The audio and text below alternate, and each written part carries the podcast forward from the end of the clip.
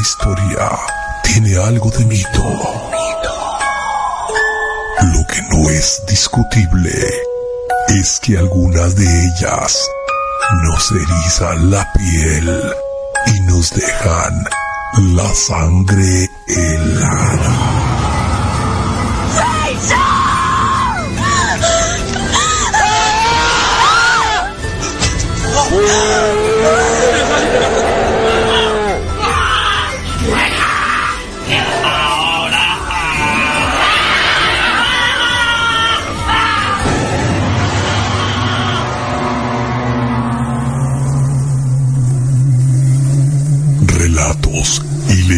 Leyendas urbanas.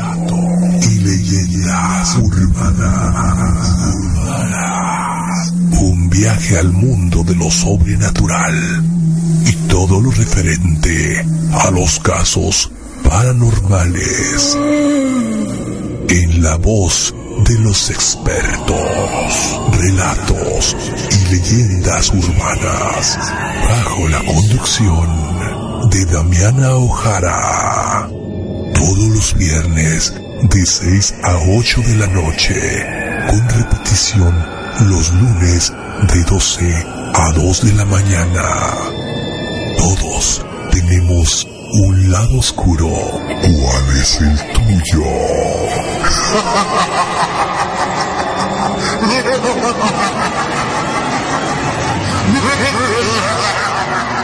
Secuencia digital. Tu música a través del tiempo. A través del tiempo.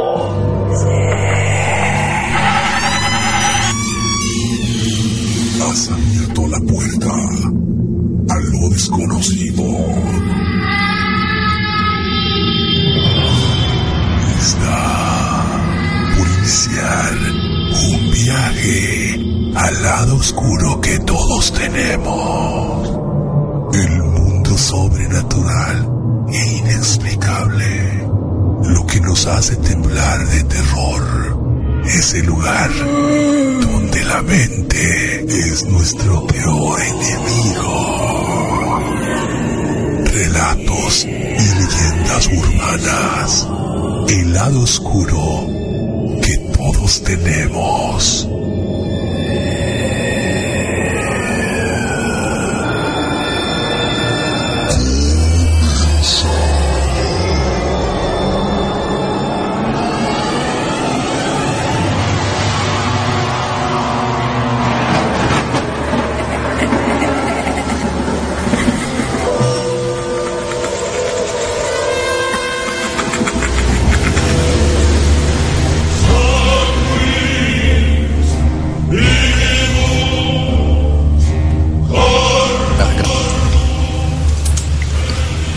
Las historias de terror y casos sobrenaturales son temas que suelen ser trillados, tocados, buscados e investigados, pero con muy poca evidencia, por decir casi nula. Personas que afirman que lo han visto y sentido o experimentado son las que nos pueden hablar de estos temas. Otras respuestas encontraremos en investigaciones profundas por expertos en el ámbito paranormal.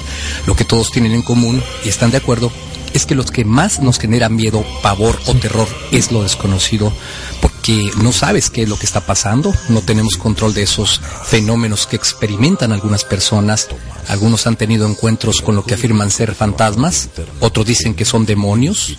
La pregunta y el tema de hoy sería, ¿cómo podemos diferenciar entre un fantasma y un demonio?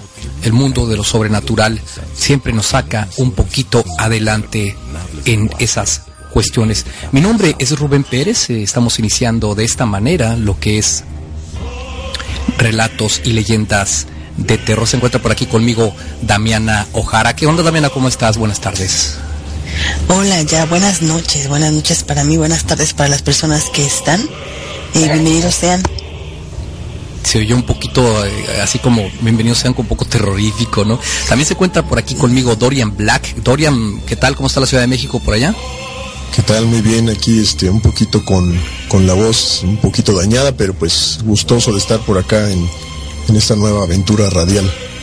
Efectivamente, Secuencia Digital pues haciendo un esfuerzo con el afán de que ustedes se entretengan un poquito más, pues ha estado de una u otra manera eh, tratando de hacer nuevos programas y este es el caso, en el caso de ah, relatos y leyendas urbanas. En esta noche vamos a estar explorando algunos fenómenos, algunas cosas que debemos de contarles ah, referente a las leyendas urbanas que ocurren, que son historias que normalmente la gente cuenta, pero el programa en sí, lo que es la base del programa, ah, vamos a tocar más desde un punto de vista científico. Tendremos por aquí en los micrófonos de secuencia digital en relatos y leyendas urbanas expertos que nos explicarán los fenómenos paranormales de una manera un poquito más profunda. Es así el concepto, ¿verdad, Damiana? Sí, la idea de relatos y leyendas urbanas es a afrontar a los científicos para que nos digan el por qué ese miedo innato, ¿no? El, que todos tenemos a lo desconocido nos causa tanta eh, pavor y cómo es que se nos eriza la piel y también eh, saber cuándo estamos ante un fantasma, como te lo dijiste, a un demonio o a un ente. Sí, efectivamente.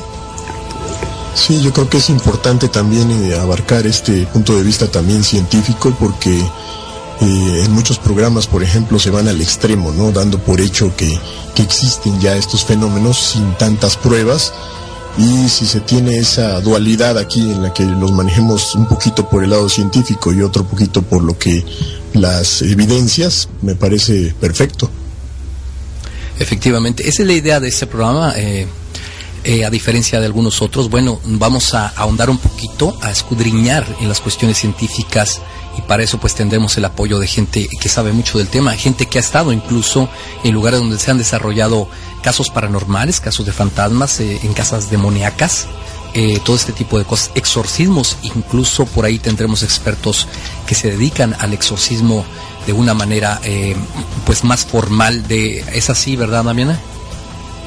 Sí, sí, tendremos gente que es experta, que ha estado en esas situaciones donde, pues dice, ¿no? Sacar los demonios o el mal que tienen dentro del cuerpo.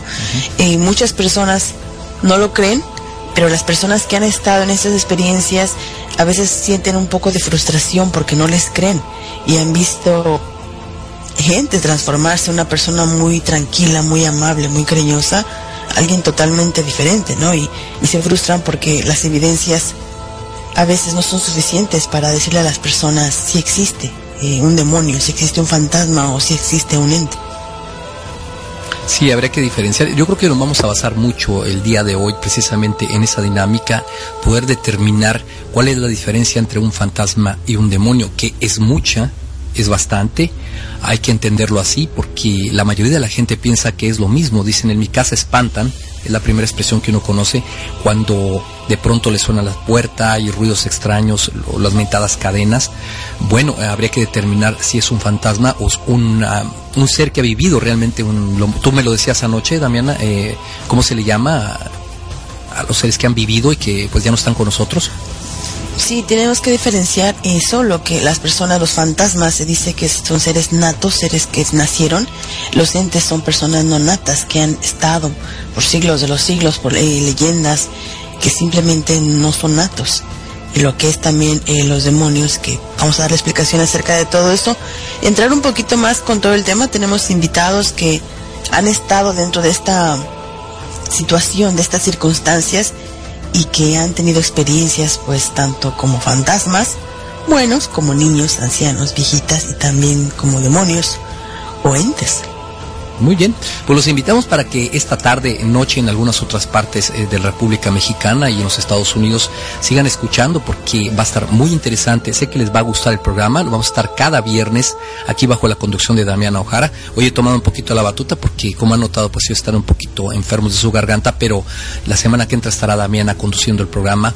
Ah, vamos a regresamos en un momento más para entrar ya de lleno a lo que es esto, relatos y leyendas urbanas.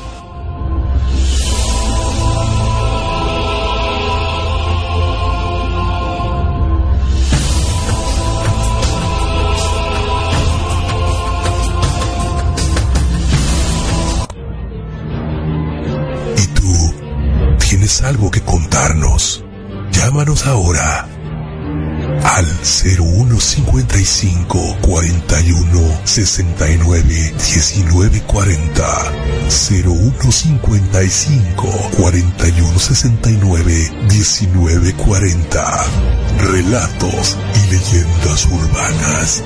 El lado oscuro que todos tenemos. Relatos y leyendas urbanas. Era un joven médico que trabajaba de interno en un frío hospital de Dakota del Norte. Su vocación y sus ganas de salvar vidas eran el único motivo por el que no caía rendido de cansancio en unas horas interminables de guardia y que le dejaban exhausto. Call 471 Aquella noche había sido especialmente dura. Doctor Dobson, se le solicita la emergencia. Doctor Dobson.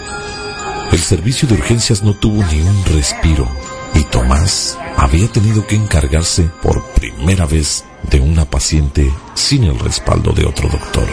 Decidieron bautizar a Tomás con un caso imposible para que en su primer fracaso le hiciera comprender lo dura que es su profesión y no empezara a creérselo demasiado. Tomás luchó por la vida de la chica, que no debería de tener más de 22 años.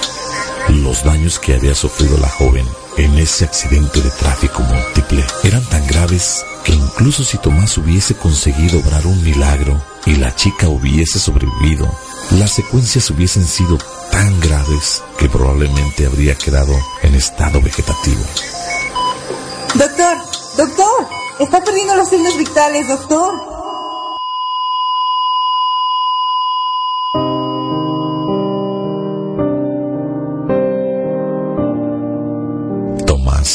Sentía destrozado por dentro y tuvo que tragar la saliva para contenerse las ganas de llorar cuando le puso una pulsera negra a la fallecida. La pulsera negra era un protocolo del hospital que servía para marcar al difunto y señalar la hora y causas de su muerte. Normalmente eran las enfermeras quienes se encargaban de rellenar los datos y poner las pulseras antes de mandar el cadáver a la morgue. Pero Tomás pensó que haciéndolo él, el recuerdo de su primer fracaso le serviría para aprender y avanzar en la que puede llegar a ser una de las profesiones más duras. Memorizó cada una de las facciones de la chica y la cubrió con una sábana para que uno de los celadores se la llevara en una camilla por un interminable pasillo que conducía al depósito de los cadáveres. Al finalizar su turno, Tomás parecía un zombi, su cara demacrada por el cansancio y el fuerte impacto emocional de perder a su primer paciente lo habían dejado destrozado. No era la primera vez que alguien se moría en una mesa de operaciones frente a él, pero esta era la primera vez que era el doctor al mando y el único responsable. Cabizbajo y caminando casi dormido, entró al ascensor. Lo único que quería era cambiarse e irse a dormir a la residencia que estaba a pocas calles del edificio del hospital. Eran las cuatro de la mañana. El hospital parecía vacío. Tan absorto estaban sus pensamientos que casi ni se dio cuenta de que había alguien dentro del ascensor. Una mujer lo saludó.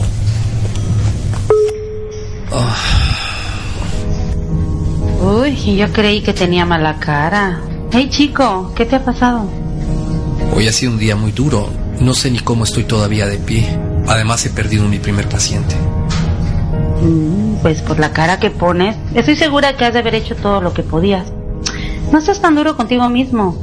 Muchas gracias. Probablemente mañana pueda verlo de otra forma. Oiga, yo he pisado el botón del piso número uno. ¿A cuál piso va usted? Al 3. Pero nos está llevando al piso 6 y además no se detiene, mire.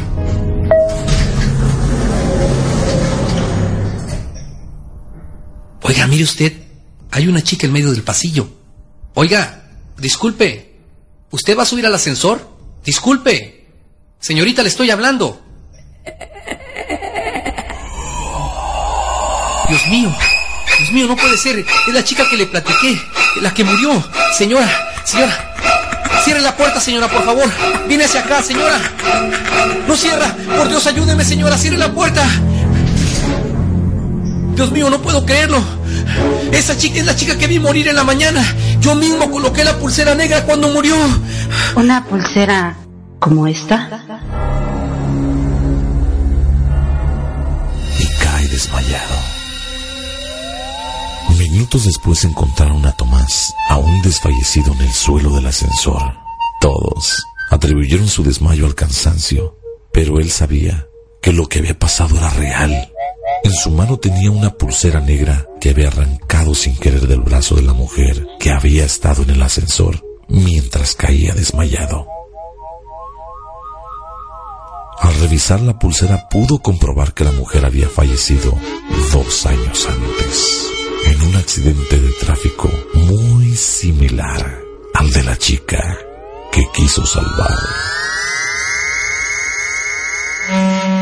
Relatos y leyendas urbanas.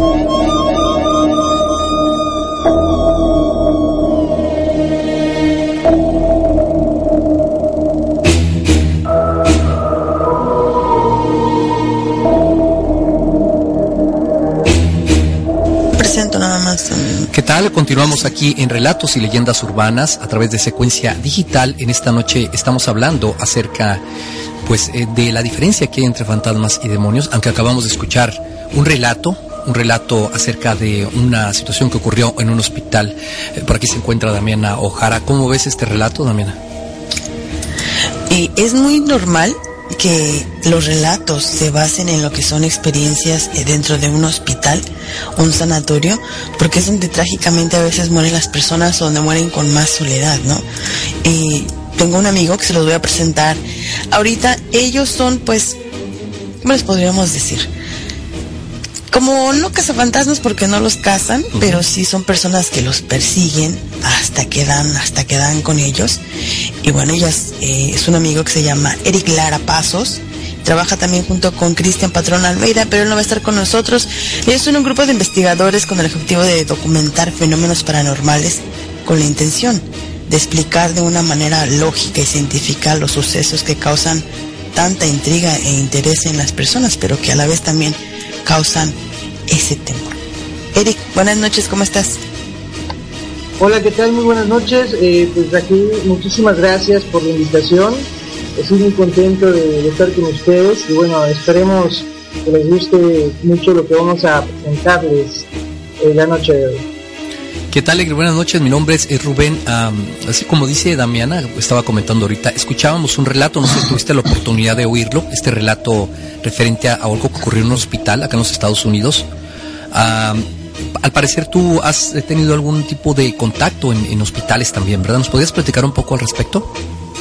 Sí, de hecho, eh, hemos tenido dos experiencias muy buenas aquí en, México, bueno, yo en, en la ciudad de Mérida, al este país, en el cual pues pudimos captar dos- una, una entidad, o más bien un alma perdida de una, de una niña, eh, la cual está en video, a eso nos dedicamos nosotros, eh, a captar ese tipo de manifestaciones, de evidencias paranormales, y definitivamente pues eh, podemos decir que hay vida después de la vida, ¿no? O sea, estas leyendas, estas historias que a veces escuchamos, eh, puedo decir que muchas veces, muchas de las ocasiones, el 70-80% es real, güey. 70-80% es real esas manifestaciones que ocurren en, como dices, en este hospital donde dices que escucharon alguna, a una niña, ¿verdad? Sí, eh, esto, esto pasa, eh, yo tengo, bueno, tenía un amigo en, en paz descanse hace un año ya, eh, desencarnó este, este buen compañero, pero antes de su muerte él me había comentado que en este hospital eh, se encontró a una niña entre los pasillos de las camillas, eh, donde suben las, las camillas a los cuartos, y que estaba muy raro, y él empezó a preguntar a, a los demás compañeros doctores y enfermeras acerca de esta niña y todos ya la habían visto.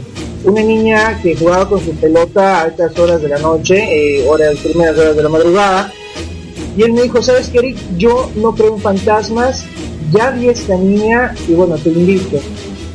Entramos a escondidas a este hospital porque desgraciadamente en México tenemos el tabú acerca de estos temas y es muy difícil que tengamos permisos. Y entre los, entre los pasillos de los- del hospital escuchábamos voces los cristales sonaban, se sentía la presencia de esta, esta entidad y al fin y al cabo pudimos captar la, una, una de las psicofonías que fíjate que no era la niña, era otra alma perdida. Wow. Al parecer nos estaba indicando dónde estaba la niña. Correcto. Ah, em, ¿Ustedes utilizan algún tipo de tecnología para poder captar todas estas psicofonías que son pues sumamente interesantes y que a veces pues sí nos ponen la carne de gallina, ¿no? Sobre, nos ponen la carne helada al escuchar este tipo de expresiones eh, em, de voces que quedan grabadas con la tecnología, ¿verdad? Correcto, son grabadoras digitales eh, de voz de alta fidelidad y bueno, también eh, se tienen que manejar programas de audio para tratar de limpiar lo mejor que se pueda. Tenemos que tener en cuenta que estas psicofonías eh, muchas veces están en diferentes frecuencias. En ocasiones el oído a simple, este, o sea, normalmente no se puede escuchar. Tenemos que ampliar y eh, se puede decir limpiar la grabación para que estas voces puedan surgir. Sí, es la única forma de poderlo captar. ¿Tú cómo ves, eh, eh, Damiana, acerca de estas psicofonías que Eric eh, el en esta noche nos trae por aquí? Ah, ¿Tú qué piensas al respecto, Damiana? Mm, Pues son evidencias, ¿no? Eh, para contestar a, la- a las personas que nos están sintonizando en el chat, Eric, Eric es un es el conductor y es el locutor de un programa de radio allá en Mérida, Cancún, que se llama Evidencia Paranormal. Él es parte de los investigadores y es un equipo precisamente que documenta fenómenos paranormales. Para aquellos que no pusieron atención, eh, Dorian, ¿has visto evidencias un poco más fuertes que las que Eric nos trae? Eh, un poquito más, digamos, como más reales que voces. Eh, bueno, a mí me ha tocado sentir presencias y sobre todo me ha, eh, bueno, primero me presento con Eric porque creo que no sabía que estaba yo por acá. Sí, correcto. Este, pero eh, me ha tocado conocer gente, por ejemplo, ahorita que tenemos por ahí gente en el, en el chat que, pues no faltan por ahí los escépticos, ¿no? Eh, que a pesar de tener ese grado tan extremo de escepticismo, llegan a enfrentar este tipo de situaciones en las que ven alguna eh, aparición o algo así, entonces se convencen. A mí me ha tocado ver personas que están como que muy eh, en contra de la existencia de los fantasmas y resulta que a la mera hora terminan participando en algunos de estos grupos. Personalmente no me ha tocado eh, más que la- el sentir algunas presencias y a raíz de que yo tomé algunos cursos de Reiki y todo esto, eh, como que empecé a volverme un poquito más sensible, cosa que yo al principio no lo creía, pero eh, finalmente terminé creyéndolo. Eso, eso es correcto. Eh, Eric, otra mm, pregunta. Bueno, yo antes que nada aclarar, eh, muchísima gente se dedica a perseguir fantasma- fantasmas, pero creo que es importante darle a entender a la gente que esto es una acción, es una acción de responsabilidad. Eh, no cualquier persona tiene esa capacidad, porque como lo vamos a ver ahorita más adelante, muchas veces estas am, presencias, como dice Dorian, estas presencias no tienen buenas intenciones, ¿verdad, Eric? Correcto, definitivamente. Eh, un saludo, Dorian, mucho gusto. Y Un saludo. Como bien eh, comentas, ¿no? Esta sensibilidad que, y de hecho todo el mundo tiene, simplemente en algún momento de nuestra vida se despierta, algunos lo bloquean, otros lo desarrollan, como en tu caso, con el Reiki, comparto esta actividad contigo, el Reiki, y, como bien dices Rubén, esto no es un juego. Eh, en algunas ocasiones podemos empezar como aficionados, porque al fin y al cabo todo eh, este tabú o este, estos temas en algún momento nos llaman la atención. Aquí hay dos cosas. La persona que le encantan los fantasmas y las personas que simplemente no quieren escuchar nada de eso, pero sin embargo les gusta también el tema, ¿no? Eh, hay que tener mucho cuidado con este tipo de manifestaciones, con este tipo de entidades, porque nunca sabes con qué te vas a enfrentar, con qué te vas a encontrar, así como puede ser el alma de una niña perdida, puede ser eh, una abuela que tal vez no acepta su muerte y no quiere dejar eh, la casa durante, bueno, que vivió durante toda su vida, y también te puedes encontrar un demonio, y también te puedes encontrar una brujería, ¿no? Eh, cosas. Entonces, hay que tener mucho cuidado, hay que primero eh, estudiar o mínimo acercarte y preguntarle a alguien que tenga experiencia para hacer algunos experimentos. Mucho me he topado con mucha gente después, eh, por tratar de sentir esta adrenalina, juega la ouija, eh, en cementerios, hace rituales que ellos ni siquiera saben para qué sirven y bueno, las consecuencias realmente no son muy buenas. Así es, Eric. Bueno, ¿qué te parece, Eric, si regresamos después de la pausa para poner estas psicofonías que nos hiciste el favor de traer aquí a Relatos y Leyendas Urbanas? Unas psicofonías reales, eh, cosas que él tomó él junto con su compañero. Ah, me dices que el nombre de él es... Uh, Cristian. Perdón, Cristian. Cristian Patrón, ¿verdad? Cristian Patrón. Ustedes eh, se dedican a captar estas psicofonías en los lugares donde han ocurrido estos eventos. Bueno, tenemos unas cuantas de ellas para que al regresar de la pausa nos expliques un poquito al respecto de ellas. Volvemos, estamos en relatos y leyendas urbanas a través de secuencia digital. No se despeguen porque la cosa se pone difícil.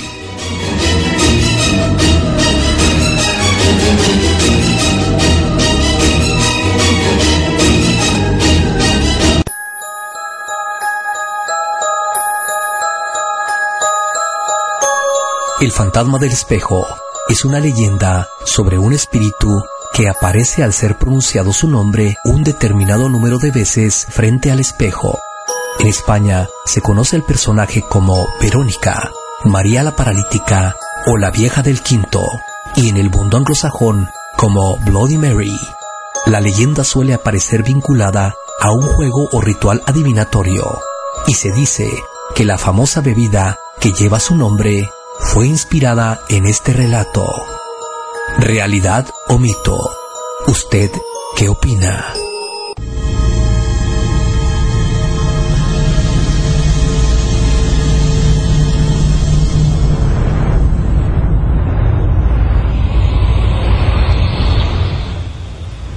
Muy bien, continuamos, continuamos en Relatos y Leyendas Urbanas a través de secuencia digital.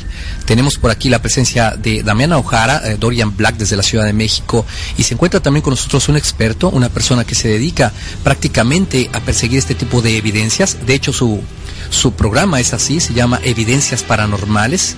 Lo pueden encontrar eh, fácilmente en las redes sociales a través de www.evidenciasparanormales.com. Eh, está por aquí con nosotros Eric Lara Pasos desde la ciudad de Yucatán. Estás allá en Yucatán, perdón, en el estado de Yucatán, ¿verdad, Eric? Así es, amigo, así es, amigo. Desde aquí estamos en vivo. Bueno, efectivamente, el programa Evidencia Excelente, muy bien. Bueno, les estaba comentando a la gente que está escuchando a través de secuencia digital, lo puedes hacer, este programa lo puedes escuchar todos los viernes a partir de las 6 de la tarde, hora del centro de México y de los Estados Unidos, a través de la de TuneIn, o a través de la página de secuencia digital. Entrando ahí tenemos un reproductor y bueno, esa es alguna de las maneras que puedes escuchar el programa y los diferentes que hay aquí en secuencia digital. Te comentaba, Eric, que regresábamos con algunas psicofonías que nos eh, proporcionaste y vamos a ponerlas si te parece bien y esperamos una explicación, que nos des una explicación de lo que están diciendo y a lo que, lo que nos representa todo esto. Vamos a ponerlas en este momento, dame un segundo.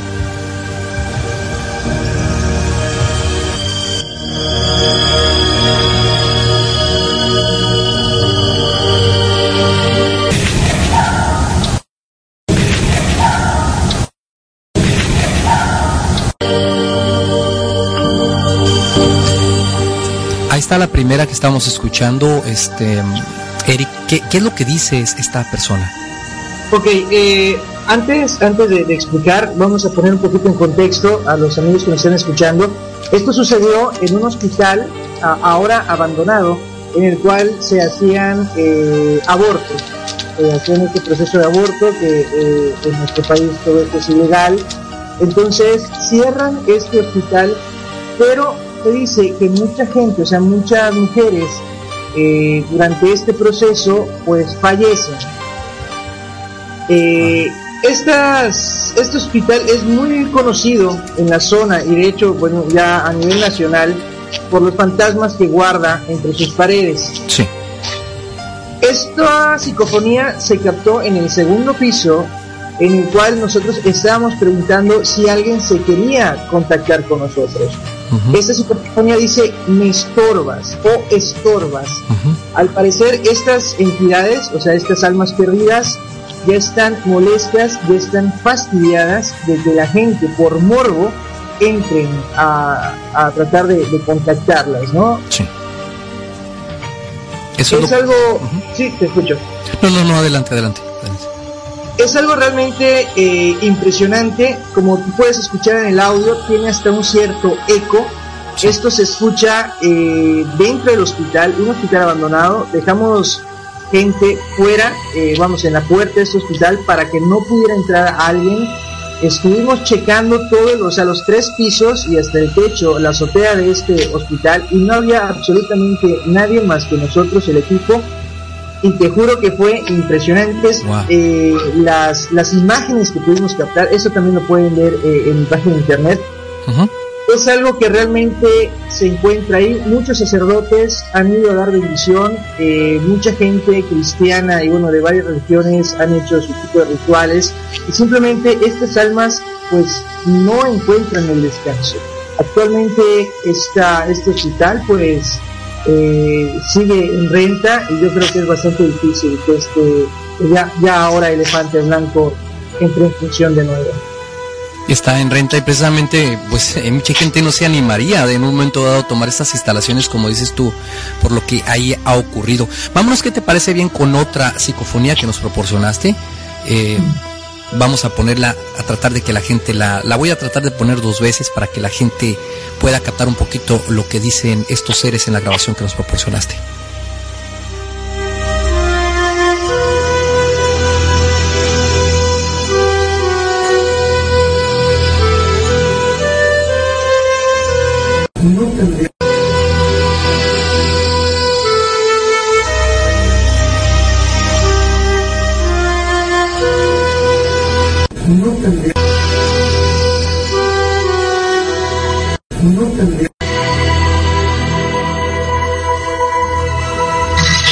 A ver, Eric, sácame de la duda. Parece ser que dice no entendieron.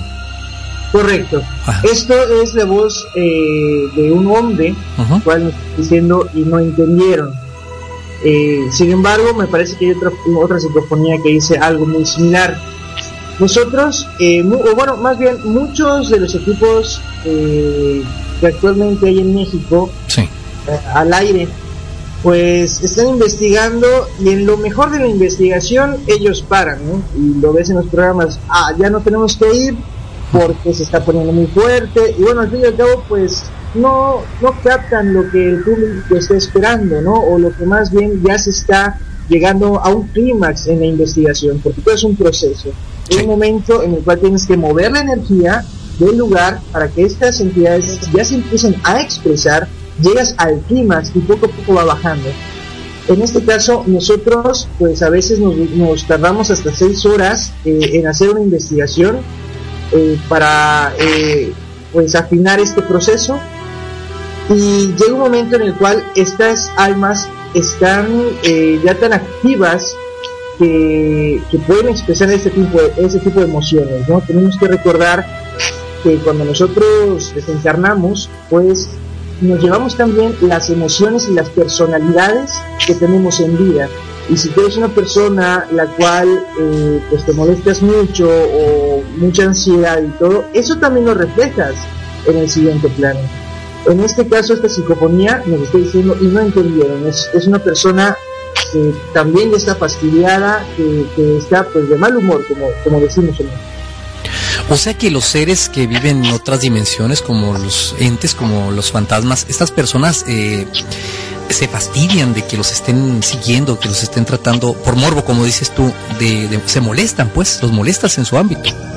Totalmente, Rubén. Estas, estas entidades eh, o estas almas tienen sentimientos, tienen emociones todavía, en ocasiones hasta más eh, más fuertes, más potencializadas. ¿Por qué? Porque ya no hay un cuerpo el cual pueda reprimir esta emoción, ya es una emoción pura, por decir de alguna manera, eh, por lo cual ellos también pueden reaccionar de cualquier forma, ¿no? Nosotros cuando empezamos a investigar siempre hablamos de una buena manera, pedimos permiso, como estamos hablando cordialmente tú y yo, de esta manera nos hablamos. Se pide permiso entonces a la, a, la casa donde tú vas a estar o al lugar donde vas a estar, se pide permiso a los seres que están ahí. Correcto, de hecho, fíjate, fíjate que, qué curioso, Rubén. Amigos, eh, es más importante pedirle permiso al fantasma que está en la casa que al actual dueño de, de ella, ¿no? Oh, de verdad, así es. Qué curioso, ¿no? Nunca, nunca lo he visto. Normalmente pensamos, la gente que no sabemos mucho del tema, que ellos conviven con nosotros en otra dimensión y que no se dan cuenta de nuestra presencia, pero no es así, ¿verdad? No, no es así. Muchas veces, muchas veces, eh, sí ellos siguen repitiendo el mismo patrón, pero también aquí tenemos que hablar de dos vertientes. La primera, o dos fenómenos. El primero es el fenómeno residual, ¿no? que son eh, manifestaciones las cuales serán por una actividad muy fuerte, eh, una, ¿cómo se puede decir? Una expresión de historia, que puede guardar algún, alguna pared, por ejemplo, y se va repitiendo. Es que en mi casa, por ejemplo, siempre escucho que están lavando los trastes y mi abuela lo hacía a las 3 de la mañana o a las 2 de la mañana. Bueno, no es, no es exactamente que la abuela esté lavando los trastes de nuevo, sino simplemente era tan cotidiano y tanta rutina que tenía esta señora que esa misma energía se va repitiendo por el tiempo hasta que va disminuyendo conforme otro tipo de actividades van cubriendo ese horario, por decir, o esa situación. Pero cuando ya una manifestación entidad o es una manifestación en la cual te contesta alguna pregunta o manipula algún objeto, de acuerdo a lo que tú le estás pidiendo, es cuando decimos entonces que ya no es residual, sino ya es emocional. Estamos hablando de un alma perdida ya real, ¿no? Es eh, muy interesante, hay que distinguir la diferencia entre estas entidades que son, como dices tú, diferentes, viven en diferentes planos y poder entenderlo. ¿Qué te parece si escuchamos la última psicofonía de esta parte del programa que nos eh, proporcionaste? Esta psicofonía dice, según te conté, dice, lo escuchaste. La vamos a poner en este momento a, a ver si ustedes pueden captar. Lo voy a hacer tres veces para ver si pueden captar lo que dice la psicofonía.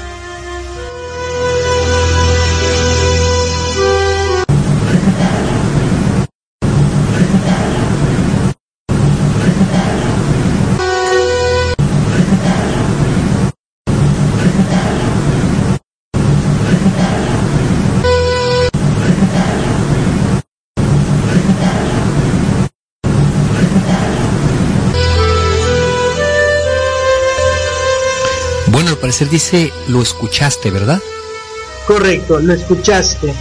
Eh, si nos damos cuenta, Damiana, Dorian, eh, Rubén, amigos, eh, siempre están diciendo, lo escuchaste, entendieron, vete, o sea, es simplemente una actitud de, desesperación, de molestia, la cual pues están cansados de que la gente esté ahí, ¿no? Correcto, lo mismo que nos estaban mencionando ahorita, ¿no?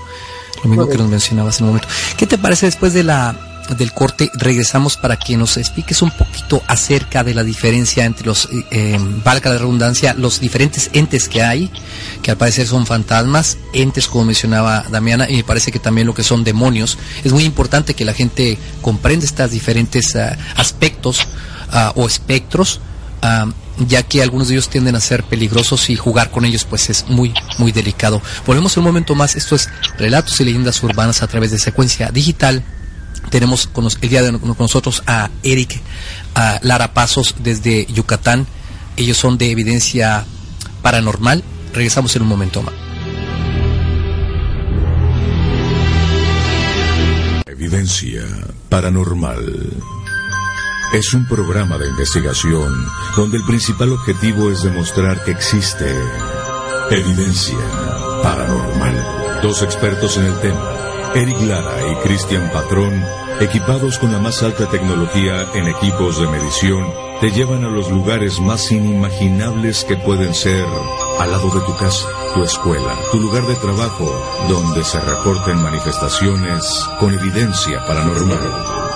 Acompáñanos e investiga con nosotros todos los viernes a las 9.30 de la noche, con repetición los lunes a las 10.30 y los miércoles a las 10 de la noche. Y así sabrás si junto a ti hay evidencia paranormal.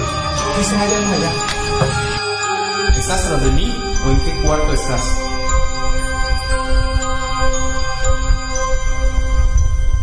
Yo te respeto. Evidencia paranormal.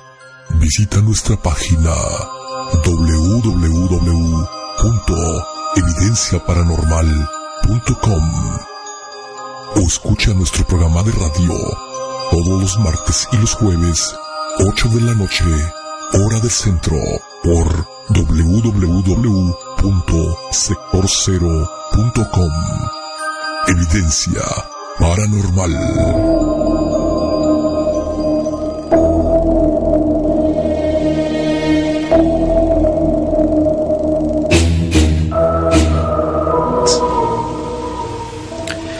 Tal? Buenas noches. Continuamos en Relatos y Leyendas Urbanas. Mi nombre es Rubén Pérez. Estamos por aquí ya, pues, en el primer programa, después de mucho tiempo de regresar con este programa en secuencia digital que se llama Relatos y Leyendas Urbanas bajo la tutela de uh, Damiana Ojara. Se encuentra también por aquí, aparte de ella, Dorian Black desde la Ciudad de México. Y tenemos como invitado a una personalidad, una un buscafantasmas, no sé cómo podría llamarle, a Eric Eric Lara Pasos desde Yucatán. Eric, eh, ¿cómo se les puede llamar a ustedes? O sea, la forma más correcta de decirlo. Pues investigadores paranormales, podría ser. Digo, aunque eh, coloquialmente se puede llamar casa fantasma, ¿no? Correcto. Eric, antes de continuarte, que hacer una pregunta. Ahorita estaba pensando fuera del corte, así con toda honestidad. ¿Ya no les da miedo a ustedes andar en estos lugares? Fíjate eh, que es, el miedo nunca, nunca cesa. El miedo es una reacción natural del ser humano eh, de, supervivencia, sobrevivencia. O sea, esto siempre, siempre va a haber. Lo que pasa es que ya vas agarrando una experiencia en la cual puedes controlar ese miedo. Sin embargo, hay ocasiones, y te lo se, se los juro amigos, eh, que no lo puedes controlar y que sí, en ocasiones quieres salir corriendo. Sí, me imagino, ¿no? Bueno, yo no sé, a mí me gusta mucho todo lo que tiene que ver con lo paranormal y eso, pero ya el hecho de ir a un lugar y estar ahí presente creo que sí tendría que hablarme de bastante, bastante valor. ¿No es así, Dorian? Así es, eh, perdón porque he estado un poco ausente y también Dami, pero bueno, pues debido a las enfermedades y todo esto es que no hablamos demasiado. Sí, aquí yo quería hacerle una, este, pues algunas preguntas por ahí a Eric, porque por lo que veo, bueno, pues ya tienes rato eh, dedicándote a esto de, la investigación paranormal, Eric. Eh, por ejemplo, yo he sabido, digo, yo también soy, eh, me gusta mucho esta, esta temática y de hecho también he estudiado algunas situaciones, pero bueno, supongo que ustedes ya tienen mucho más tiempo. yo por lo que sé, se tiene más o menos como que una, digamos, una secuencia en cuanto a la forma de estudiar los fenómenos. Por ejemplo, se dice que se miden los campos electromagnéticos, que se mide, por ejemplo, la temperatura del ambiente, eh, sonidos de baja frecuencia, eh, olores, y desde luego son olores y, campos electromagnéticos que me imagino que toman en cuenta, por ejemplo, en el caso de los campos electromagnéticos, eh, se supone que en algunos lugares hay ciertas presencias, digamos, de algunos minerales que pueden generar estos campos.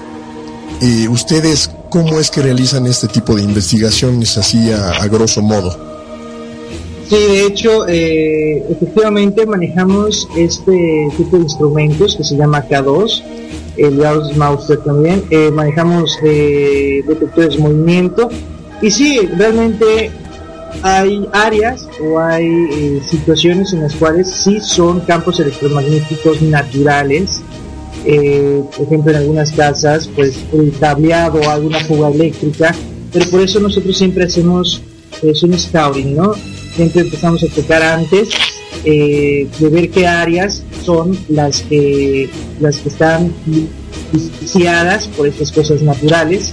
Pero lo más curioso de todo esto, Dorian, es cuando pues, tú le dices al, al fantasma, vamos a decir, acércate, prende los ojitos del K2, habla, mueve tal situación, o sea, tal objeto, y ellos te hacen caso. O sea, la respuesta es, es muy consciente, ¿no? También manejamos otro instrumento, no sé si han escuchado, Damiana, eh, Rubén igual, sí.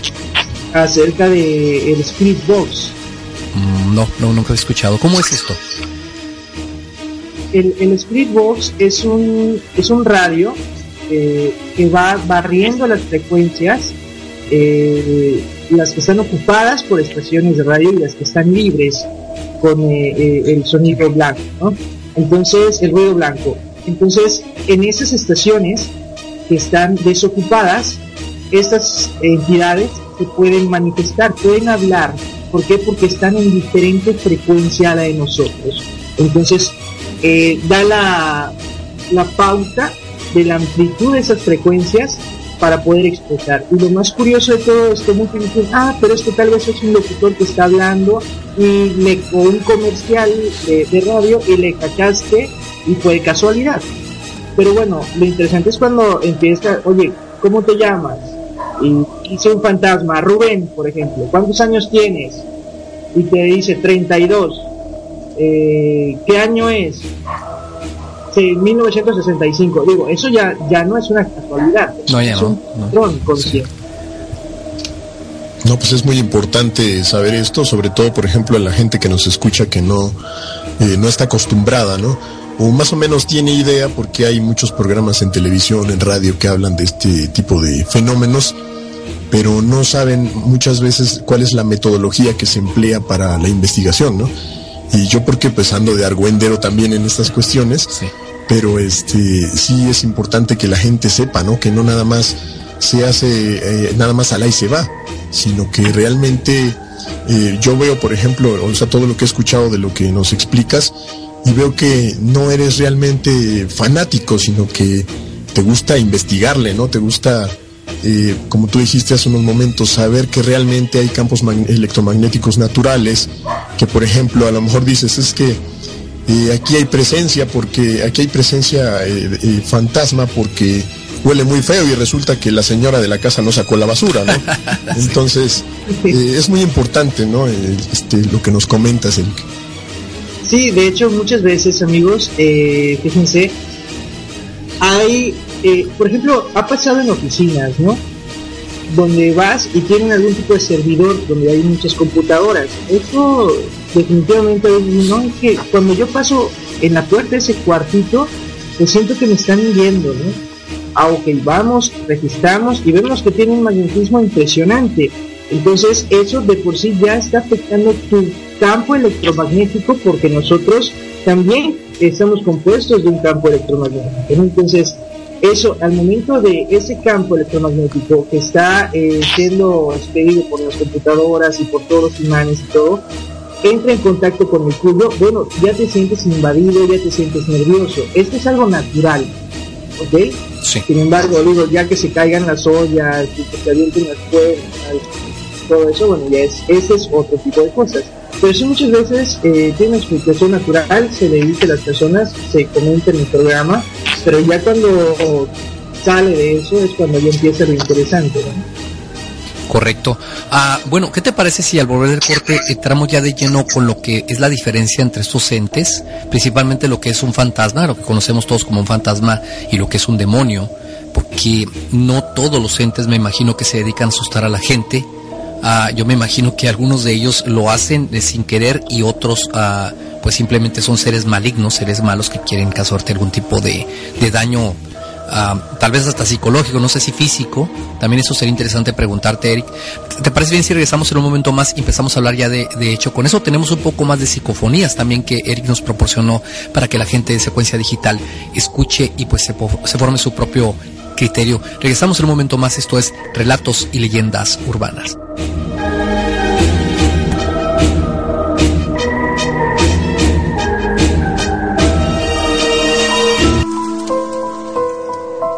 El vampirismo clínico es un raro trastorno mental caracterizado por la excitación sexual asociada con una necesidad compulsiva de ver, sentir o ingerir la sangre existiendo o no el autoengaño creencial de ser vampiro. Aunque en la literatura médica se trata el tema hace más de 100 años, la bibliografía es escasa. El vampirismo fue propuesto formalmente como una condición clínica particular en 1985 por Herschel Prince y en 1992 Richard Knoll descubrió sus características con el enorme síndrome de Greenfield. Se dice que Vlad Dracul de donde se inspiró la leyenda del conde Drácula, padecía de este mismo trastorno. ¿Realidad o mito? ¿Usted qué opina?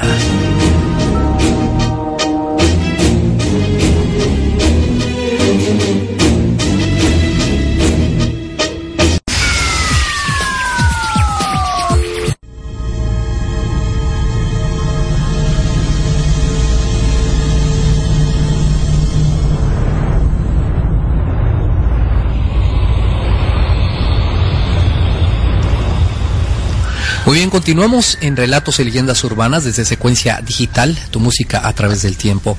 En esta noche estamos hablando acerca de diferentes aspectos de los casos paranormales y tenemos como invitado desde Yucatán, México, está con nosotros a través de la línea telefónica Eric eh, Lara Pasos. Él es un experto, es una persona que se dedica desde hace mucho tiempo a la persecución, por decirlo así, o a la búsqueda de evidencias, evidencias reales paranormales psicofonías, eh, eh, imágenes a través de video y toda la tecnología que utilizan ellos. Está por aquí también con nosotros Damiana Ojara, que se encuentra un poquito indispuesta de su garganta, por eso es que la estamos apoyando hoy. Hay gente que se ha estado quejando un poquito hoy en las redes sociales. La verdad es que la conductora va a ser Damiana Ojara, nomás que le estamos dando un poquito de apoyo. Dami, ¿cómo sigues? Eh, un poquito mejor, sí está un poquito medio mareadona, ¿no? Pero aquí estamos. Eric, yo he estado viendo todo el trabajo que has estado haciendo, ya sea en video y en audio, y todo lo que te has metido en eso, y por eso es que la gente tiene un poquito más o tiende a creer más, son un poco más crédulos cuando una persona ya tiene experiencias, ¿no? Ya que a veces los tiran de locos. Y hay personas aquí en el chat, eh, una de ellas, Wicca, te quiere preguntar algo. Eh, antes de que te vayas o pasemos a otra cosa. ¿A qué se debe que ciertas personas o que estos eh, demonios, fantasmas o entes molesten más a ciertas personas que a otras. Hay cinco personas en una habitación, a dos las molestan y las otras tres no. Esa es una pregunta. Y la otra pregunta sería, eh, ¿hay personas que han visto sombras o se les puede decir fantasmas también o, o sombras? Pero ¿a qué se debe que a veces ven sombras blancas y a veces ven sombras negras? Ok, perfecto. Mira, eh, para responder la primera pregunta, esto es, eh, en algunas ocasiones, hay dos cuestiones. La primera es porque las personas vibramos eh, en cierta frecuencia. ¿okay? Cuando decimos vibrar es algún tipo de estado mental, estado espiritual, estado energético. por ejemplo, en este caso que tú estás ahorita un poquito enfermita, estás vibrando un poquito bajo o un poquito lento, por decir, ¿ok? Porque estás mala de salud, ¿ok? Tal vez una persona ahorita que está haciendo ejercicio y está muy contento y está todo eso, eh, está gimnasio ahorita escuchando su música, bueno, pues en este momento está vibrando muy alto, ¿ok? Porque hay, una salud, hay, hay todo esto fluyendo, ¿no? Si en esas cinco personas que están en la habitación eh, dos de ellas no están vibrando o no están bien en algún sentido, es posible que eh, los puedan molestar, entre comillas, no se puedan contactar con ellos. Por otro lado, eso, esa podría ser una explicación, pero también, eh, o sea, un acontecimiento, pero también se puede dar por otras razones. Esta es porque es posible que tengan eh, una capacidad de comunicarse con estas personas, o sea, con estas entidades, con estos fantasmas. Y simplemente los fantasmas pueden también percibir tu energía y pueden percibir tu luz y por eso es que se acercan más a unas personas que a otras. Ok, contestada la pregunta. Y la que sigue, el por qué o qué tiene que ver el que vean esas siluetas con sombra negra o con sombra blanca. Bueno, esto, esto siempre se ve en la periferia de los ojos, o sea, de, la vista. Eh, a, veces es por reflexión de, luz. Eh, muchos dicen por ahí que sombra blanca es bueno y sombra blanca, eh, negra es malo. Esto es independiente, no, no es necesariamente que sea una algo blanco positivo y algo negro negativo. Por lo general sí se podría asociar, pero no se puede etiquetar eh, de una manera puntual, ¿no? Ah, es que, ¿sabes que Apareció una sombra blanca, ah, entonces es un ángel o es, su, eh, es mi abuelita, ¿no? Que, que acaba de pasar. Oye, pasó una sombra negra. No, entonces es un demonio. No, no, no, necesariamente. Ah, ok. Otra pregunta. ¿Es cierto que los niños pueden sentir eh, más esta parte espiritual de los adultos y también las, las mascotas? Correcto. Definitivamente, eh, a partir de o sea, año y medio más o menos, hasta los cinco años, cuando mucho cuatro años y medio, los niños están más sensibles a todo nuestro mundo energético, de este mundo espiritual que nos está rodeando. Ellos eh, tienen su tercer ojo eh, muy, muy, muy grande, o sea, vamos, muy amplio, eh, y pueden ser, pueden captar este tipo de cosas, ¿no? Ya lo pueden ver, lo pueden sentir, lo pueden escuchar, y conforme vamos creciendo, pues van estando estos bloqueos eso es tu imaginación, no creas en esto, la televisión, que ahorita el internet, caricaturas, todo esto, entonces los problemas, el estrés, nos van bloqueando esta percepción extrasensorial. Los niños eh, pues lo tienen de una manera pura este, y, muy linda, ¿no? Como también los animales, los animales no tienen ningún prejuicio ante las cosas, pues están totalmente desbloqueados. Claro. Eh, muchos dicen que cuando está, bueno, como algunos son fanáticos y se ponen a investigar como nosotros, ¿verdad? En el Internet. Tú eres ya, se puede decir que investigador ya con años de carrera. Cuando alguien te pregunta eh, cuál es el efecto de la, de la salvia para limpiar alguna casa o para ahuyentar aquellos test que no son bienvenidos en tu casa. Ok, todo lo que es este tipo de, este, de rituales, que utilizamos cosas naturales, eh, de la misma, de la misma eh, forma, la naturaleza tiene una vibración, ¿ok? Es alta, o sea, los árboles, las plantas, las hojas, todo esto. Entonces, los aromas, ese tipo de aceites, cosas así, sí te sirven para limpiar tu ambiente, definitivamente, ¿no? Todo lo verde, todo este, los aromas eh, buenos, los aromas agradables, siempre van a limpiar tu ambiente, pero eso no quiere decir que esté desalojando a una entidad en caso de una invasión. Simplemente te, está tratando de armonizar.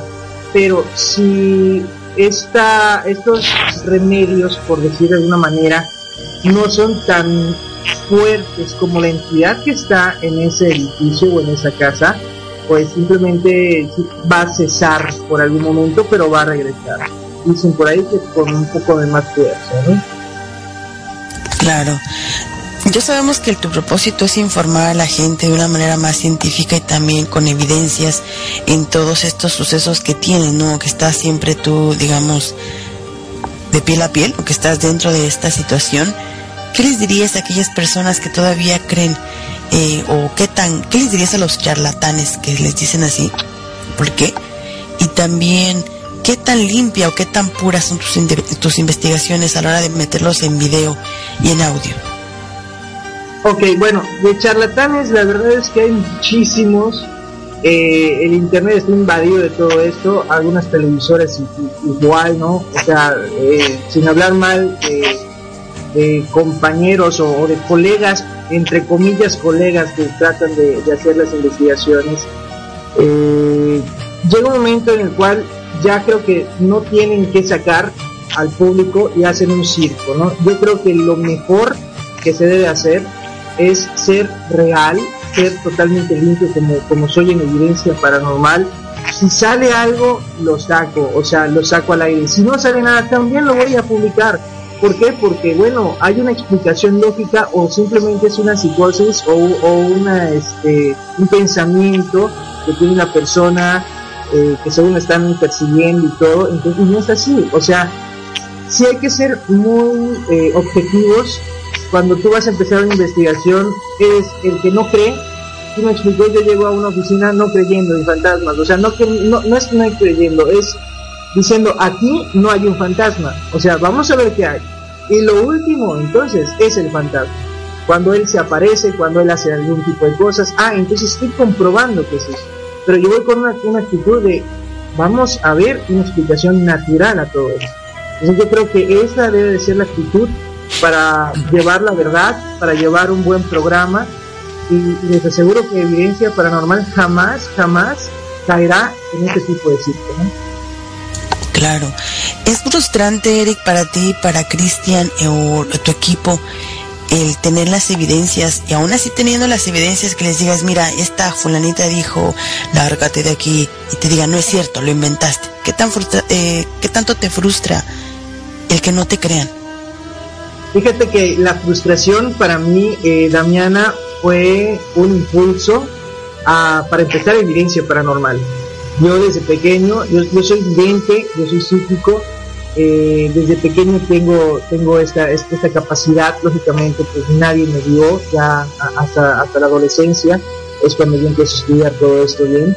Eh, pero sí fue era frustrante desde pequeño ver cosas, escuchar cosas, sentir cosas, saber cosas que no habían pasado y comunicarlo a los demás, comunicarlo a los amiguitos, a, a, a los tíos, a los primos, a mis propios padres y que ellos simplemente te digan, no, es que todo esto es eh, fantasía, es que te lo estás imaginando, ¿no? Hasta ir con psicólogos cuando era pequeño y decirle, mira, es que pasa esto, esto, esto, esto, ¿no? Y ellos simplemente, no, es que estás mal. Y cuando les demuestra, y cuando les demostraba a los psicólogos que, era real todo, ellos se quedaban así que en cuatro, y que no puede ser, ¿de dónde lo sacas? Entonces toda esa frustración es fue mi móvil para hacer evidencia paranormal, para captar este tipo de cosas, para documentarlas. Y aún así, Damiana, como tú dices, sacamos eh, cosas increíbles, gracias a Dios hemos tenido la oportunidad de captar cosas increíbles, y aún así la persona dice, no, es que tú lo dijiste, es que fue un perro, es que ladró un perro, es que pasó alguien y era de tu equipo. Al fin y al cabo, no podemos meternos en la mente de los demás o ponerlos una pistola y, y decirle cree, ¿no? Pero como yo siempre dice en evidencia paranormal, el hecho que no creas no significa que no existe. Claro, el hecho de que no crean, ya ven, no significa que no exista. No vas a creer, pero si de repente amaneces volteado boca abajo y ya con unos rasguños en la espalda, entonces ya vas a creer, digo yo.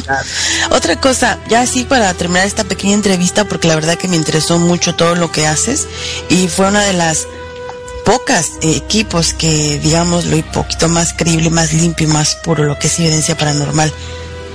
Para todos los que te están escuchando, que algunos son fanáticos, algunos tienen problemas, como lo está diciendo Azucena ahí en el chat, eh, un tip o una, un método para saber si tienen algún tipo de espíritu en su casa, algo que sea, bueno, que les ayude a saber quién está en su casa, o si es un espíritu o algo. Ok, mira, eh, ya, ya, ya no comentamos o ya no platicamos acerca de qué es un espíritu, eh, o sea, qué es un alma, pero qué es un demonio, ¿no?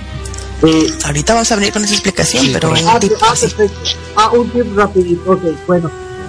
No se puede de primera mano, simplemente, eh, si no tienes la percepción eh, aguda, mm, es difícil que una persona eh, que no tenga este tipo de conocimientos o, o pueda identificar, ¿no? Sin embargo, si tú sientes o, o, tienes algún problema de que no puedes dormir, de, por ejemplo, te sientes diferente, que las personas eh, te digan no me siento bien en tu casa, si los animales están muriendo, si las plantas no, no duran mucho eh, tiempo también, hay aromas eh, que no vienen de ninguna fuente natural, podemos hablar que ya hay algo en tu casa, ¿no? Digo, no es necesario, hay, habría que hacer otras pruebas, pero te digo, de primera mano nadie puede saber si hay o no hay un fantasma. Sí es un proceso de investigación, eh, también se tiene que hacer un perfil de la persona, de por qué cree que hay algo ahí, o sea, no es tan sencillito, no, no hay un tip que te diga una receta de cocina. O sea que aquello de que, como nos dijo Tomás, rieguen polvo en toda la casa, talco para bebé, y si mañana amanecen pisadas de pollo y de caballo, entonces tienen fantasmas. No. bueno, eso realmente es una prueba. O sea, es, okay. es, es, un experimento, pero también te voy a decir que no todos los, los fantasmas van a dejar pisadas, ¿eh? No, es que, es que fíjate que eso estaba pensando. Muchos dicen que no tienen pies, o sea, que flotan. Sí, no, no. es necesario que tengan un contacto físico con un piso. Ok, pues son las preguntas que te querían hacer y, y, queríamos saber un poquito indagando para aquellas personas que se quedaron con ganas de preguntarle más. Esta es la introducción al programa, lo que va a ser leyendas y eh, relatos y leyendas paranormales. Lo vamos a tener más adelante con nosotros junto con, con este Cristian Patrón y también con una persona que está trabajando y haciendo exorcismo la semana pasada, la semana que entra, lo vamos a tener con nosotros. Pero Cristian regresa uno de estos días y ojalá nos concedas otro poquito de tu tiempo para que te sigan preguntando. Mientras, pues Rubén, lo que sigue. Y bueno, vamos a rezar para que entrar ya de lleno a lo que era el tema de esta noche, que es la diferencia entre un fantasma y un demonio. Es muy importante, si quieren, ya volviendo del corte, nos vamos inmediatamente con eso, porque se nos está yendo el tiempo de volada. Y es que la verdad es que estos temas, y teniendo gente tan preparada como, como lo es precisamente nuestro invitado del día de hoy, Eric, bueno, pues se va el tiempo rápido, es una plática bastante agradable. Volvemos a esto es Relatos y Leyendas Urbanas a través de secuencia digital. Paranormal. Es un programa de investigación donde el principal objetivo es demostrar que existe evidencia paranormal. Dos expertos en el tema, Eric Lara y Cristian Patrón, equipados con la más alta tecnología en equipos de medición, te llevan a los lugares más inimaginables que pueden ser al lado de tu casa, tu escuela, tu lugar de trabajo, donde se reporten manifestaciones con evidencia paranormal. Acompáñanos e investiga con nosotros todos los viernes a las 9.30 de la noche, con repetición los lunes a las 10.30 y los miércoles a las 10 de la noche. Y así sabrás si junto a ti hay evidencia paranormal. ¿Estás tras de mí o en qué cuarto estás?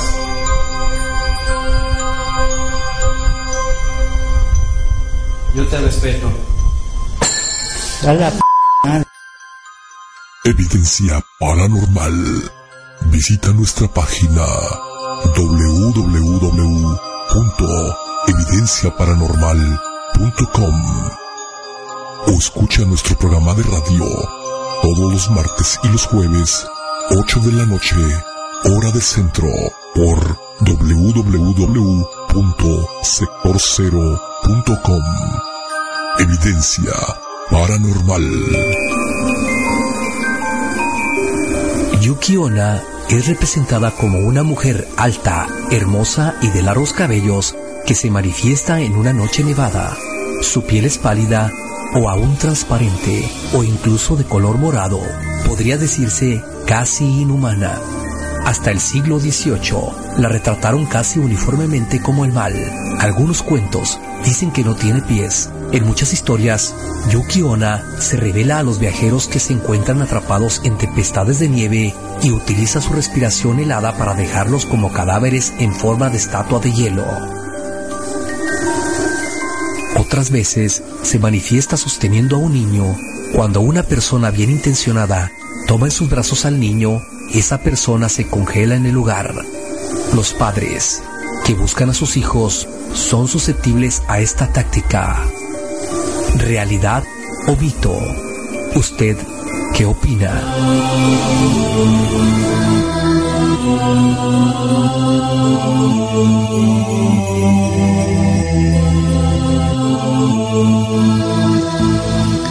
Muy bien, regresamos a Relatos y Leyendas Urbanas a través de Secuencia Digital. Los invitamos para cada, que cada semana nos acompañen en este programa que inicia precisamente hoy. No es un programa nuevo en secuencia, ya de hecho Damián Ojara lo tenía ya hace algún tiempo, lo llevó a cabo durante un tiempo, pero lo dejó por otras cuestiones. Lo estamos retomando nuevamente y bueno, echándole ganas para que ustedes se entretengan, para la gente que les gusta todo lo que tiene que ver con lo paranormal, con la cosa que les da miedo, con lo misterioso. Bueno, este es el lugar adecuado debido a que el programa no solamente el formato es hablar acerca de historias de terror, sino que estamos de invitar los expertos, como es el caso de Eric Lara Pasos, que está desde Yucatán acompañándonos en esta noche. Eric, nuevamente, gracias por estar aquí con nosotros. Al contrario, muchísimas gracias por la, por la, por la invitación, muchas gracias. Muy bien, Eric, te voy a dejar aquí en manos de Dorian Black, porque él tiene por ahí alguna pregunta respecto a lo que son la diferencia entre fantasmas y demonios. Adelante, Dorian. Ok, ok, acá estamos. Bueno, rápidamente, Eric, y bueno, mi participación ha sido este muy breve debido a que este pues ya me oyen cómo estoy de la garganta, ¿no? Pero efectivamente eh, supongo que hay diferencias claras, ¿no? Veíamos, por ejemplo, ahí en, en, esta película que estuvo recientemente de moda y que causó sensación el, el conjuro, ¿no? En donde los eh, la pareja esta de los Warren eh, mencionan el caso de, la, de, lo que es la infestación demoníaca y todo esto. ¿Cuál sería, ¿Cuáles serían las manifestaciones que marcan claramente la diferencia entre, digamos, un ente fantasmal y un demonio. Ok, ok, Dorian, mira, eh, realmente definimos rapidito, eh, el fantasma, bueno, o el alma perdida es, fue un hombre, desencarna, se queda, eh, no va a la luz o, o se queda eh, por algún pendiente de lo que sea y no está descansando, entonces está vagando, simplemente no sabe a veces ni qué es lo que está pasando. Por otro lado, el demonio, o sea, un demonio nunca fue un hombre, es simplemente fue, es un ángel caído, como todos sabemos, y es tan, eh, tan oscuro, por decir, eh, que simplemente tiene la intención de dañar. O sea, la misión de, de un demonio es dañar. Esa es la intención y la misión. Y el alma perdida no.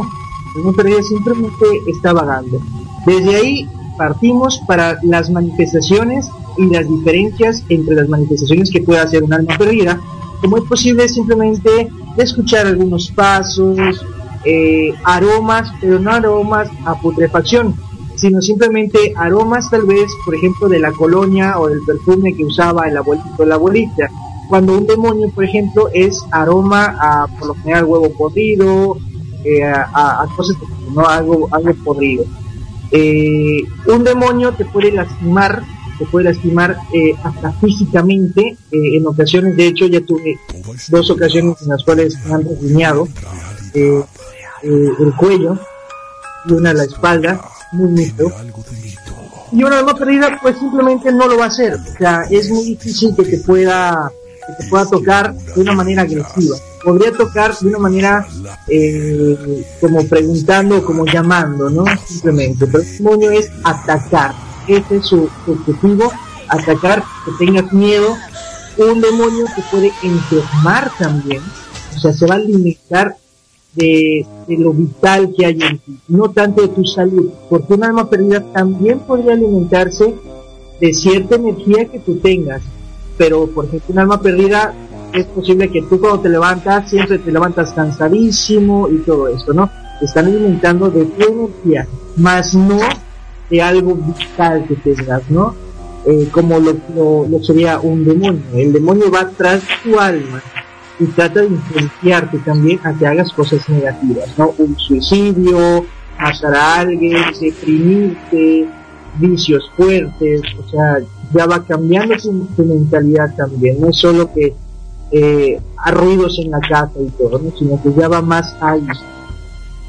Ok, y por ejemplo, el año pasado yo veía una, eh, una noticia por ahí de que en, la eh, arquidiócesis de, de Madrid, en España, por ahí se dio, causó mucha sensación la noticia de que habían nombrado, el cardenal había nombrado ocho exorcistas, exorcistas, perdón.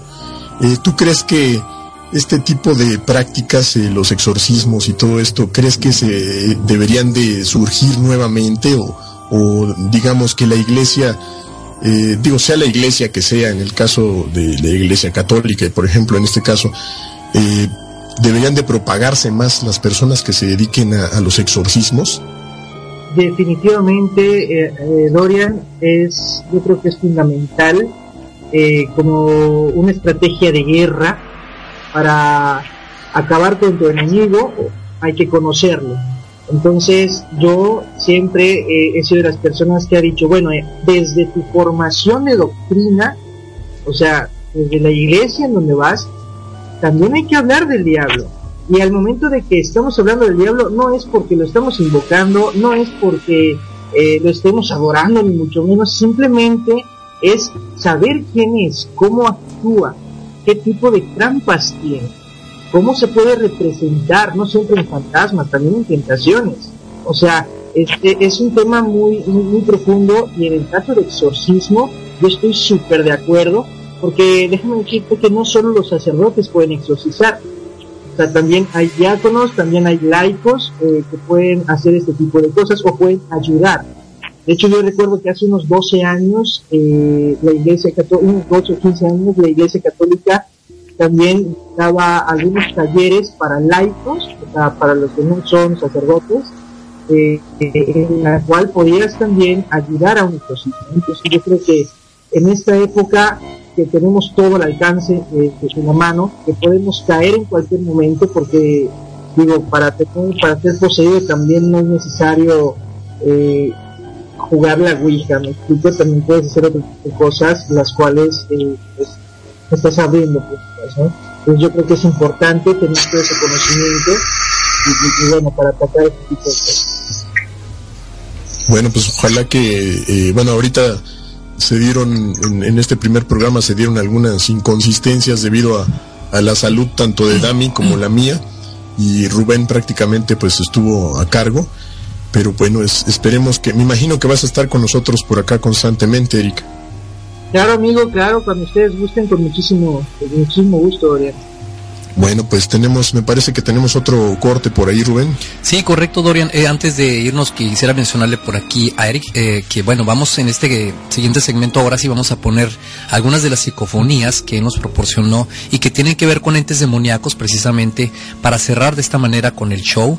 Los invito para que al final del programa, que en esta ocasión va a terminar media hora antes, debido a que por la salud de las personas indicadas, las personas que llevan a cabo el programa no lo pueden continuar y un servidor tiene que irse a trabajar. Entonces, para que no se me aparezca el demonio, ¿verdad? tener que irme poquito antes, ¿no? Pero entonces regresamos para que podamos escuchar estas psicofonías y nos expliques un poquito al respecto ya prácticamente para cerrar lo que es el programa. Esto es Relatos y Leyendas Urbanas a través de secuencia digital. Les repito, estamos todos los viernes a partir de las 6 de la tarde a las 8. En esta ocasión cerraremos media hora antes por cuestiones fuera de nuestro alcance, pero la próxima semana también vamos a estar aquí con nosotros. Volvemos en un momento más para cerrar el show y con estas psicofonías que tiene por aquí nuestro amigo desde México, Yucatán, México, Eric Lara, Pasos de Evidencia Paranormal. Regresamos.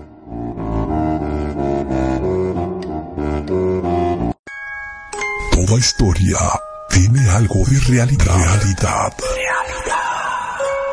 Toda historia tiene algo de mito. Lo que no es discutible es que algunas de ellas nos erizan la piel y nos dejan la sangre helada.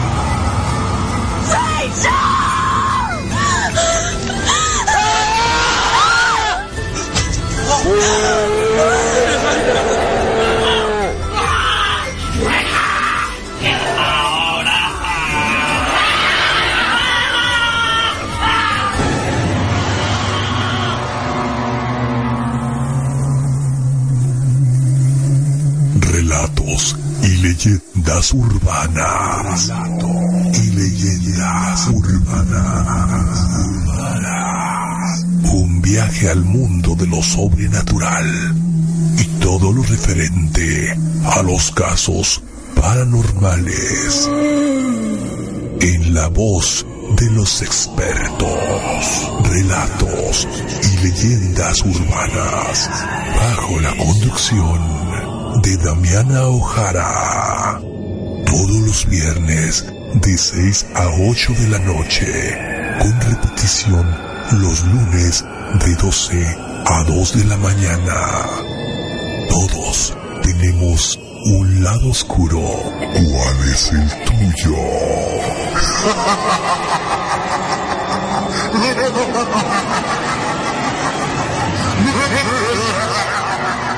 Secuencia digital. Tu música a través del tiempo. A través del tiempo.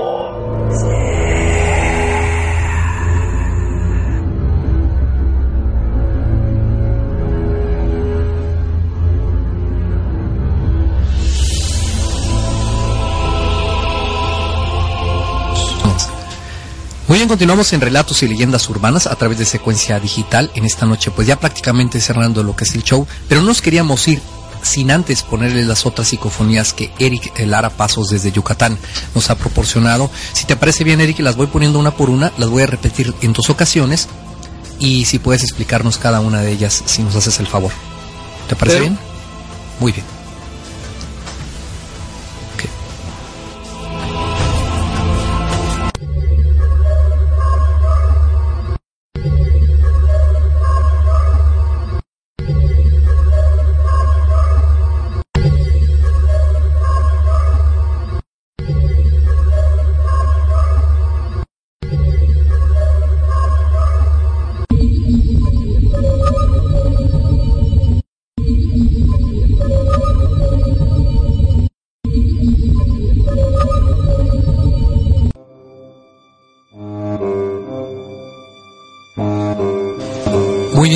Regresamos, a, estamos aquí en eh, Relatos y Leyendas Urbanas. Eric estaba mencionando la primera, me parece que lo que dice es uh, estoy muerto. Aquí, sí, bueno, aquí, aquí, aquí, estás muerto. Aquí estás muerto, ok. ¿De dónde viene esta psicofonía? Sí. Esta, esta psicofonía, de hecho, eh, si tú gustas, les voy a dar un resumen eh, muy corto de esto, porque es una historia realmente eh, bastante impresionante, pero esto se captó en una de las eh, mejores investigaciones que he tenido eh, como investigador paranormal, al menos al aire, ¿no? en televisión y todo. Ha sido una de las más fuertes en la cual un alma perdida está siendo atormentada por un demonio porque los demonios también tienen esa capacidad y tienen esta misión de esclavizar y atormentar almas perdidas, no solo a los hombres, sino también ya a los desencarnados, ¿no? Entonces está atormentando a esta mujer y eh, ella está diciendo, aquí estás muerto, es como diciendo, entra a esta casa y te va a pasar algo muy fuerte, ¿no? Que también tuvo secuelas que en un próximo programa, si ustedes gustan, podemos platicar. Perfecto. Bien, vámonos con la siguiente. Eh, esta dice estoy muerto. Eso es diferente, ¿verdad? Estoy muerto. Así es. Ok. Estoy muerto. Vamos con la que sigue.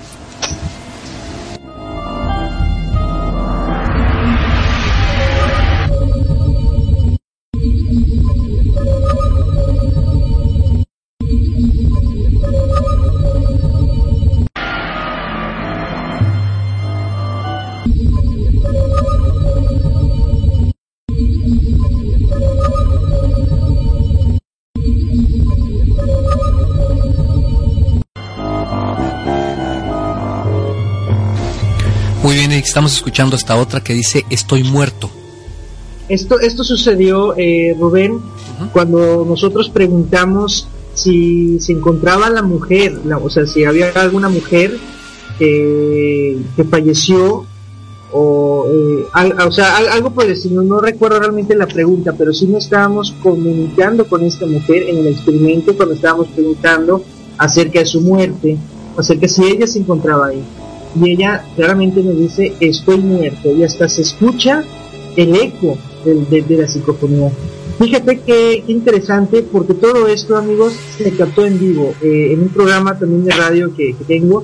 Hicimos un enlace y en vivo se captaron estas psicofonías. Lógicamente se captan de una manera muy suave y ya después con los programas pues ya podemos afinarlo correcto muy bien. Vamos con la que sigue eh, a ver si la pueden captar nuestros escuchas.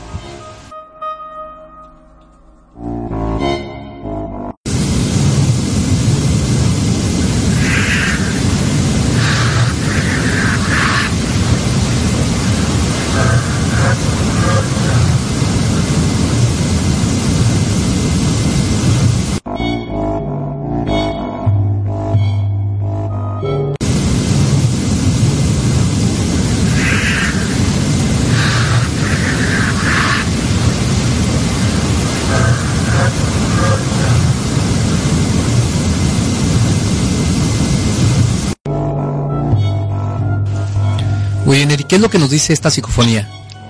Lo que están escuchando, o lo que más bien lo que escucharon, eso eh, me puedo atrever a decir por todo lo que, lo que se investigó y los resultados, eso es un demonio. ¿Un demonio? Correcto. Ajá.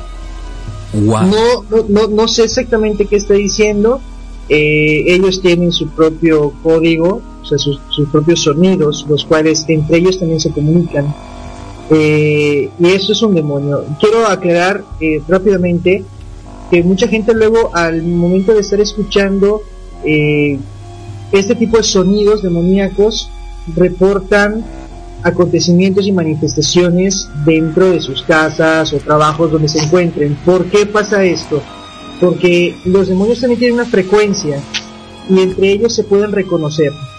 Entonces, cuando ellos escuchan o pueden sentir esa frecuencia que está a, través de una computadora, de un celular, que al fin y al cabo también es electricidad y es sonido, ellos también eh, pueden, pueden manifestarse si hay algo cerca, ¿no? nada más como comentario. Correcto, muy bien. Vamos con la última, ya prácticamente estamos en tiempo. esta que sigue, vamos a ver si la pueden captarnos eh, nuestros radioescuchas. Muy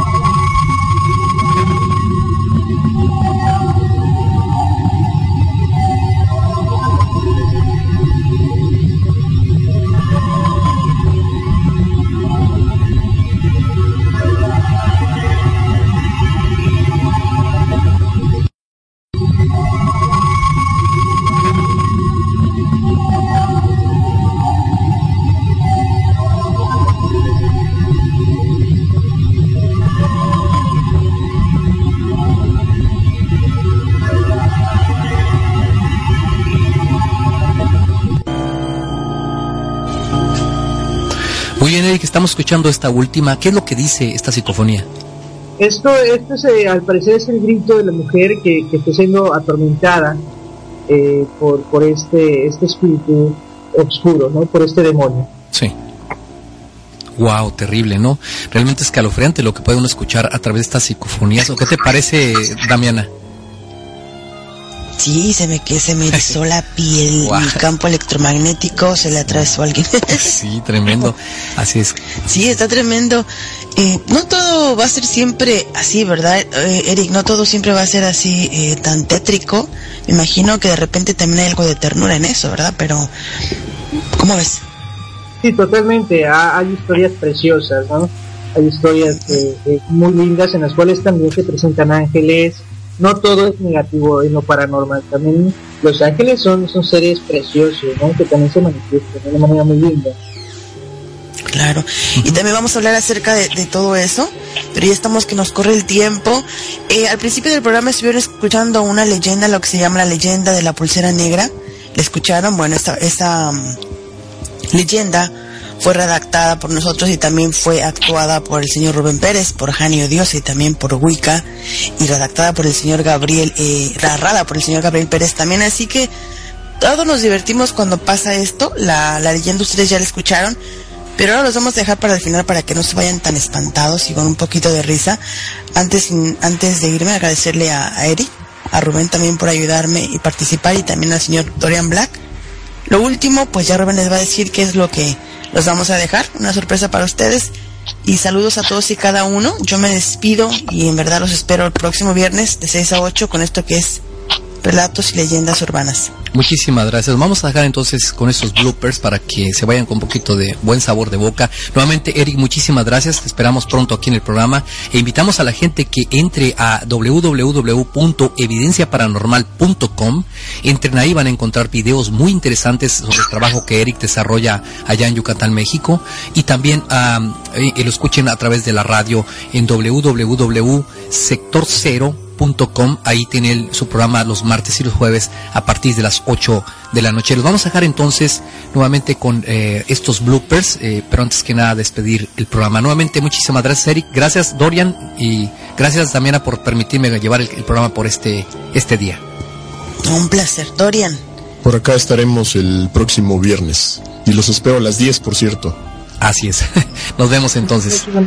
Que pasen muy buenas noches. Espero que puedan dormir, como dicen por ahí.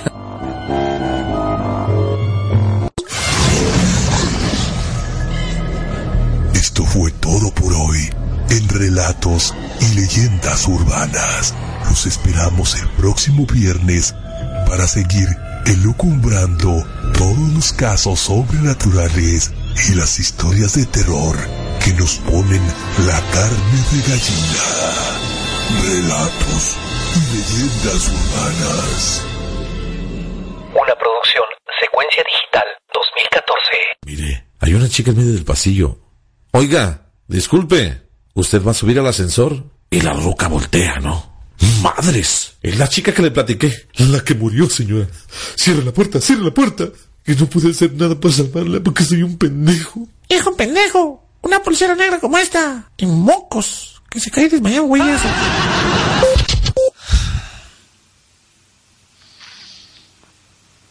Alejanía. ya vente todo el pinche aire para afuera. Hoy no más, hoy no más, chinga. Te está diciendo, vamos a entrar. Quítate, Rigo Tobar, ponle mute. Uf, yo creí que tenía mala cara. Chico, pero ¿qué te ha pasado? Hoy ha sido un día muy duro. No sé ni cómo estoy todavía de pie. No estás tan duro contigo mismo. Esto quisiera yo que se pusiera duro. Ay, no. Fíjate. Pero al, al principio, ahorita cuando empezó a hablar de ella, casi no se le entendió. Él es, se lo oyó así. Está bien ese señor director. Gracias por opinar. Ok. Toma 444. Toma 354 mil, vamos. Toma uno. Ahorita sí, toma un trago. Oiga, yo he pisado el botón del piso número uno. ¿A cuál piso va usted? Pues mi pie, quítese. Ay, señora, ¿para qué se mete en medio? Nomás la ataca haitiano, señora. ¡Corte! ¡Corte! ¿Para qué se mete? Ahora entiendo a Alfonso Cuarón. Por la cara que pones es que re bien endejo, mejor dedícate a otra cosa. 3, 2, 1. Uf, y yo que creía que tenía mala cara. Ey, chico, ¿pero qué te ha pasado? Hoy ha sido un día muy duro. No sé si no. Pendejo. Otra, otra vez. mi, mi, mi. No, güey, si están palabras estos güeyes de plano, güey. Dice la señora que con tanta entrada al asesor ya se excitó. Sí. No más. Yo he pisado el botón del piso número uno. ¿A cuál piso va usted? Mm, ahí, ahí sí no sé qué fregados digo yo. tres? A mí nada, ahí me dijeron la, esa del uf. No, hay tres. ¿El tres? a- al 3 dice. Muchas gracias, pero el lentejo no se me quita. ¿Quién puso eso? Señor escritor. Señor escritor, ¿está- ¿quién le movió aquí el pinche libreto? ¿Eh? Señorita, le estoy hablando. Se da la vuelta a la chica. Dios mío, Dios mío, no puede ser. Es la chica que le platiqué. La que murió. Señora, señora. Cierre la puerta, señora, por favor. Viene hacia acá, señora. No cierra. Por Dios, ayúdeme, señora. Cierre la puerta.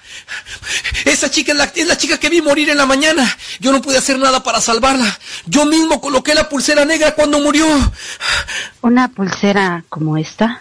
Y caigo, desmayó y me rompo la madre, ¿eh? ¡Corte excelente para un Oscar! Dice la señorita directora que eso sonó más excitado que asustado. Así que Parece que te estaban haciendo el amor, güey. Parece que te estaban metiendo un pepino, güey. Del actor, gracias. Dice la Diana, yo le diría, ah, no es mi pedo, tú la mataste, ahora que te lleve la chingada.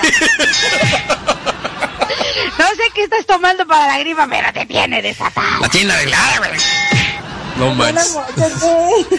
Sí.